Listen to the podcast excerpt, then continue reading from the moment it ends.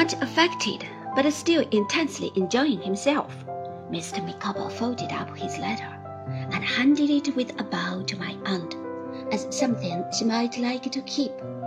There was, as I had noticed on my first visit long ago, an iron safe in the room. The key was in it.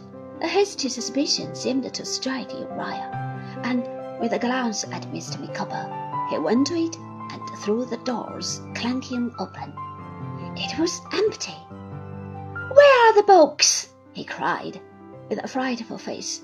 Some thief has stolen the books. Mr. Micawber tapped himself with a ruler. I did, when I got the key from you as usual, but a little earlier, and opened it this morning. Don't be uneasy, said Traddles. They have come into my possession. I will take care of them under the authority I mentioned. You receive stolen goods, do you? cried Uriah. Under such circumstances, answered Traddles, yes. What was my astonishment when I beheld my aunt, who had been profoundly quiet and attentive, make her dart at Uriah Heep and seized him by the collar with both hands. You know what I want, said my aunt. A straight waistcoat, said he. No, my property, returned my aunt. Agnes, my dear, as long as I believed it had been really made away with by your father, I wouldn't. And, my dear, I didn't, even to Trot, as he knows, breathe a syllable of its having been placed here for investment. But now I know this fellow's answerable for it, and I'll have it. Trot, come and take it away from him.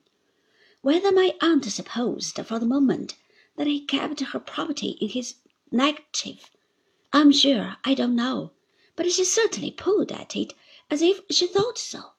I hastened to put myself between them and to assure her that we would all take care that he should make the utmost restitution of everything he had wrongly got. This, and a few moments' reflection, pacified her, but she was not at all disconcerted by what she had done, though I cannot say as much for her bonnet, and resumed her seat composedly. During the last few minutes, Mrs. Heep had been clamoring to her son to be humble, and had been going down on her knees to all of us in succession, and making the wildest promises. Her son sat her down in his chair, and standing sulkily by her, holding her arm with his hand, but not rudely, said to me, with a ferocious look, What do you want done? I will tell you what must be done, said Traddles. Has that Copperfield no tongue? muttered Uriah. I would do a good deal for you if you could tell me, without lying, that somebody had cut it out. My Uriah means to be humble, cried his mother. Don't mind what he says, a good gentleman. What must be done, said Traddles, is this. First, the deed of relinquishment uh, that we have heard of uh, must be given over to me now, here. Suppose I haven't got it, he interrupted. But you have, said Traddles. Therefore, you know, we won't suppose so, and I cannot help avowing that this was the first occasion on which I really did justice to the clear head and the plain, patient, practical good sense of my old schoolfellow. Then, said Traddles, you must prepare to disgorge all that your rapacity has become possessed of, and to make restoration to the last farthing. All the partnership books and papers must remain in our possession. All your books and papers, all money accounts and securities of both kinds. In short, everything here. Must it? I don't know that, said Uriah. I must have time to think about that.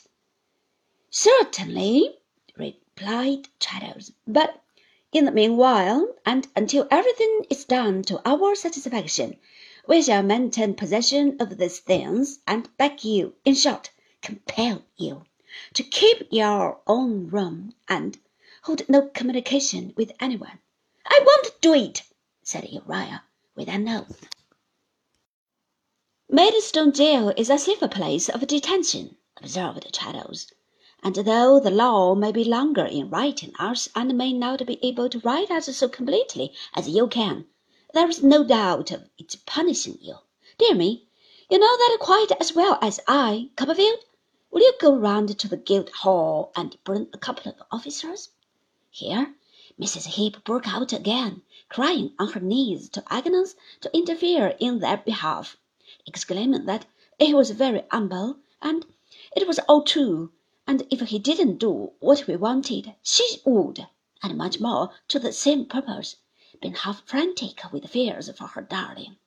To inquire what he might have done if he had had any boldness would be like inquiring what a mongrel cur might do if it had the spirit of a tiger. He was a coward from head to foot, and showed his dastardly nature through his sullenness and mortification as much as at any time of his mean life. Stop! he growled to me, and wiped his hot face with his hand. Mother, hold your noise. Well, let them have that deed. Go and fetch it. Do you help her, Mr. Dick? said Traddles. If you please.